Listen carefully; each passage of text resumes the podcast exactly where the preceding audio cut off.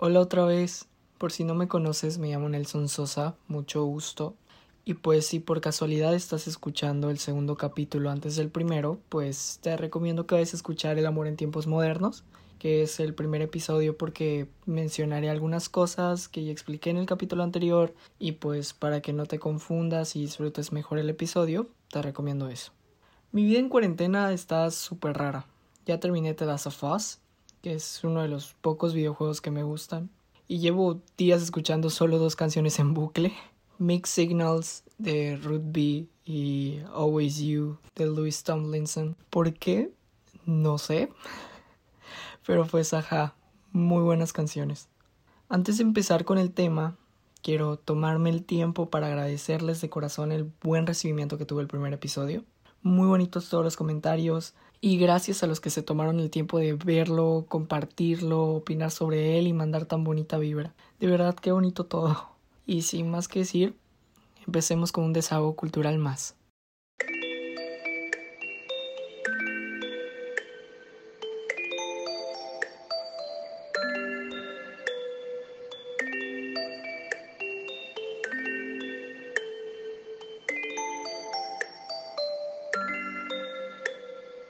Ya dejando de hablar de mis aconteceres y mi vida en tiempos de cuarentena, empecemos con ese tema del cual la verdad dudaba hablar porque tiende a ser delicado, o al menos así lo considero.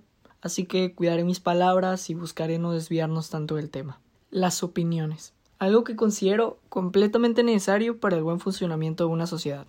Su definición es muy fácil, es simplemente la idea o concepto que se tiene de alguien o algo, así de sencillo. Lo vemos en todos lados, en todas las situaciones y por ende en todos los lugares. Lo vemos en cosas tan mínimas como por ejemplo a qué lugar ir a comer.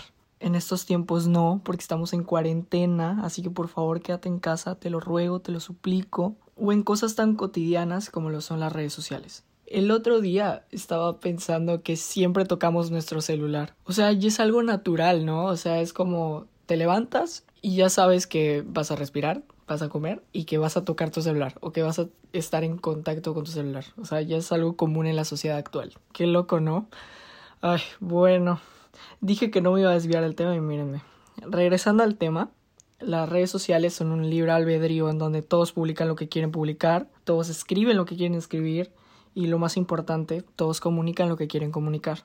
Dependiendo, como siempre digo, ya los debo tener un poco hartos, dependiendo a la personalidad ideología y estado de ánimo y a lo que va el tema del día de hoy, de las opiniones de la persona.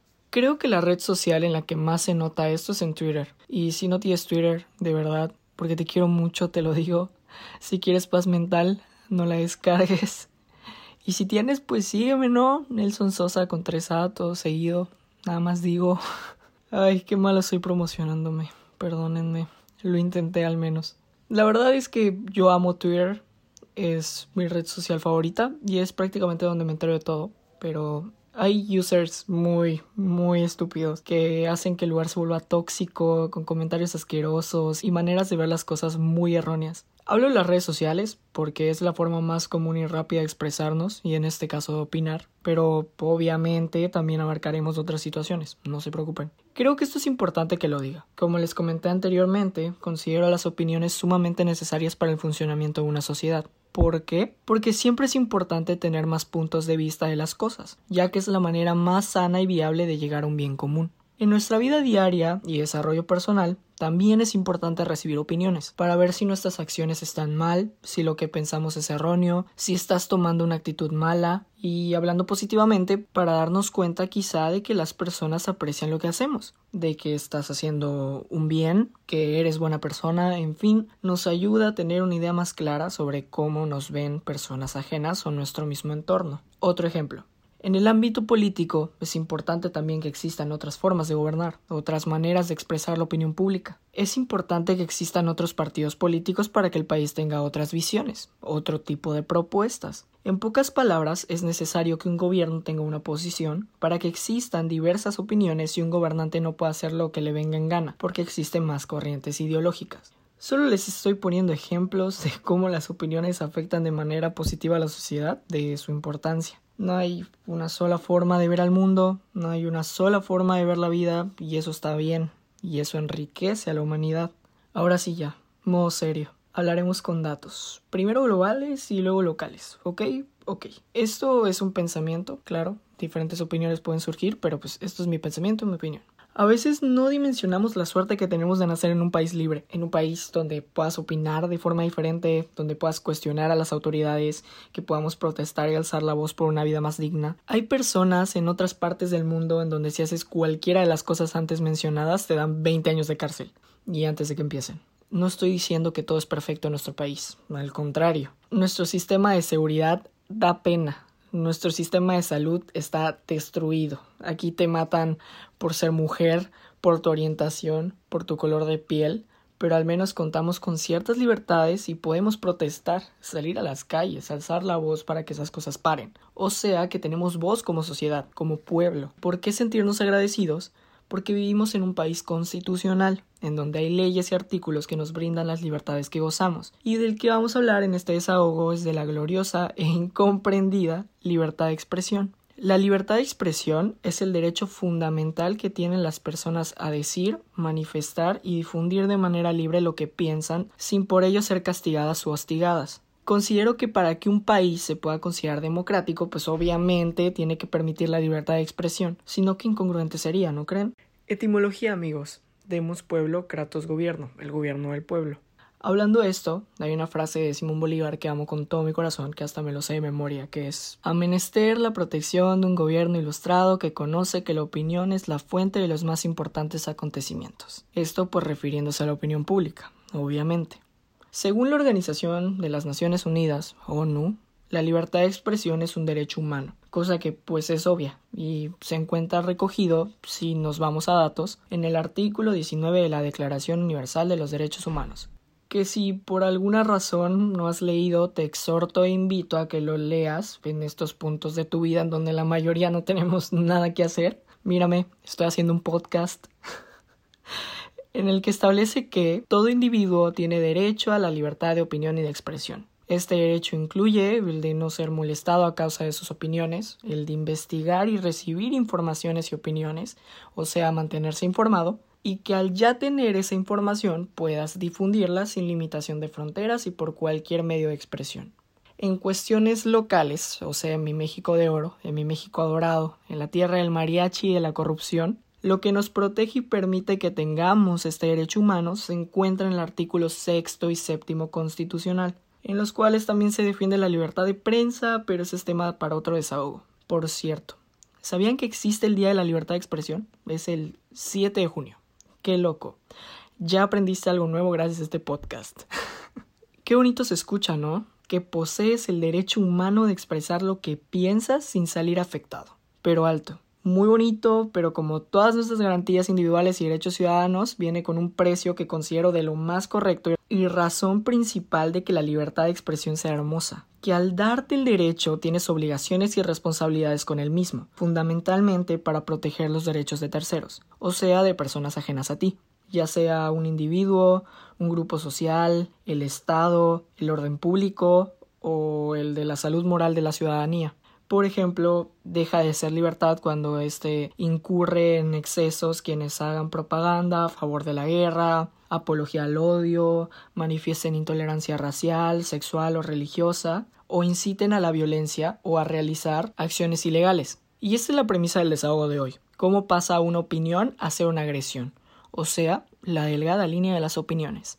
Por agresión me refiero a discriminación. Hablemos de esto. Te lo explicaré con peras y manzanas y con las palabras más simples que pueda encontrar. Discriminar es tirar de menos o en palabras más fuertes oprimir a una persona que merece un trato igual que el de toda la sociedad, provocado por cosas que todos sabemos. Preferencias sexuales, religión, raza, ideas políticas, sexo, cosas que a las cabezas pequeñas, horribles, conservadoras y retrógradas, perdón, no quiero insultar, no aceptan. ¿Provocado por qué? Por sus culturas, por sus ideologías, entre comillas, ahorita explico por qué entre comillas, que pues como les expliqué en el desahogo anterior, a veces nuestra cultura no nos deja ser partícipes del progreso de la sociedad.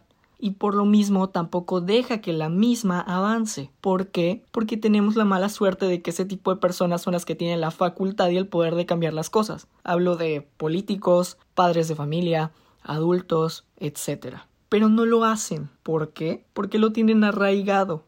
Porque como también les expliqué en el desahogo anterior, su cultura fue transmitida generacionalmente. Y al parecer el ser humano ha discriminado siempre. Entonces estas personas de ahora tienen ese mismo pensamiento, tienen esa misma red que no permite el avance, que lo tiene arraigado tanto que no se quiere deshacer de él, aun sepan que lo que piensan está mal. Ahora, ¿Por qué dije ideología entre comillas? Porque soy fiel creyente y estoy convencido a que no se le puede llamar ideología a una red de pensamiento que discrimina y oprime a un grupo social por el simple hecho de ser ellos mismos. No puedes llamar ideología o escudarte en el típico es mi opinión, tú piensas de una forma, yo de otra, a algo que discrimina y agrede a terceros porque esa dichosa red de pensamiento que presumes, predicas y defiendes, en realidad es una red de agresión, es una red de opresión y lo que de verdad me enoja y me hierve la sangre es que oprimes a personas que no afectan en nada a la sociedad, que solo están expresando lo que piensan, lo que les gusta, que se respete su integridad,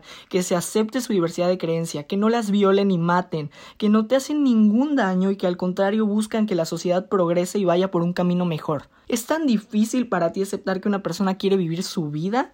¿Es tan difícil asimilar en tu cabeza que hay personas que no son igual a ti? ¿Es tan difícil para ti entender que una mujer no quiere ser violada y quiere vivir tranquila y segura?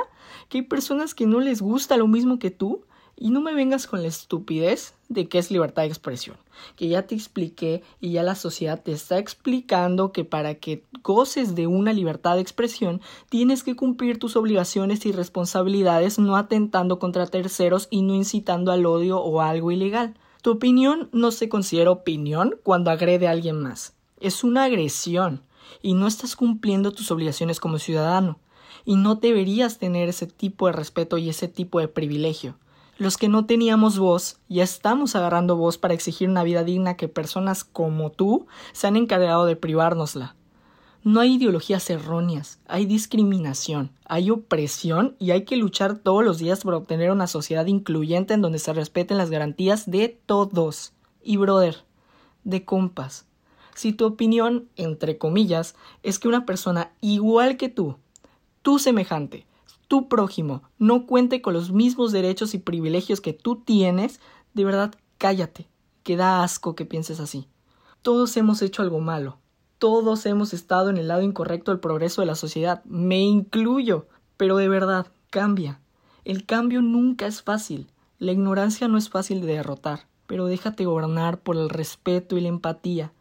Siempre es buen momento para cambiar, siempre es buen momento para decidir ser un buen ciudadano. Sé que puedes. Perdónenme, me dejé ir, qué intenso pero pues lo tenía que decir y al fin y al cabo el podcast se llama Desahogos Culturales. Creo hoy me tomé muy en serio lo de desahogarse, pero era un tema que tenía muchas ganas de abarcar. Ya saben que agradezco más de lo que se imaginan que se tomen el tiempo de escucharme y pues los quiero mucho. Ay, siempre digo que los quiero mucho, pero es que sí los quiero mucho. Puse en mis redes sociales a votación cada cuánto subir un desahogo si cada dos semanas o una. Al parecer les vale que es un mundo de trabajo hacer esto y decidieron que una semana, pero los entiendo y créanme que amo hacerlo. Y pues siempre ando subiendo este tipo de cosas, así que síganme en mis redes sociales, nelson.sosa con 2A en Instagram y Nelson Sosa con 3A en Twitter. Y así corrido, Nelson Sosa con 3A. Ya saben que son bien complicados mis users, ya no se los tengo que decir.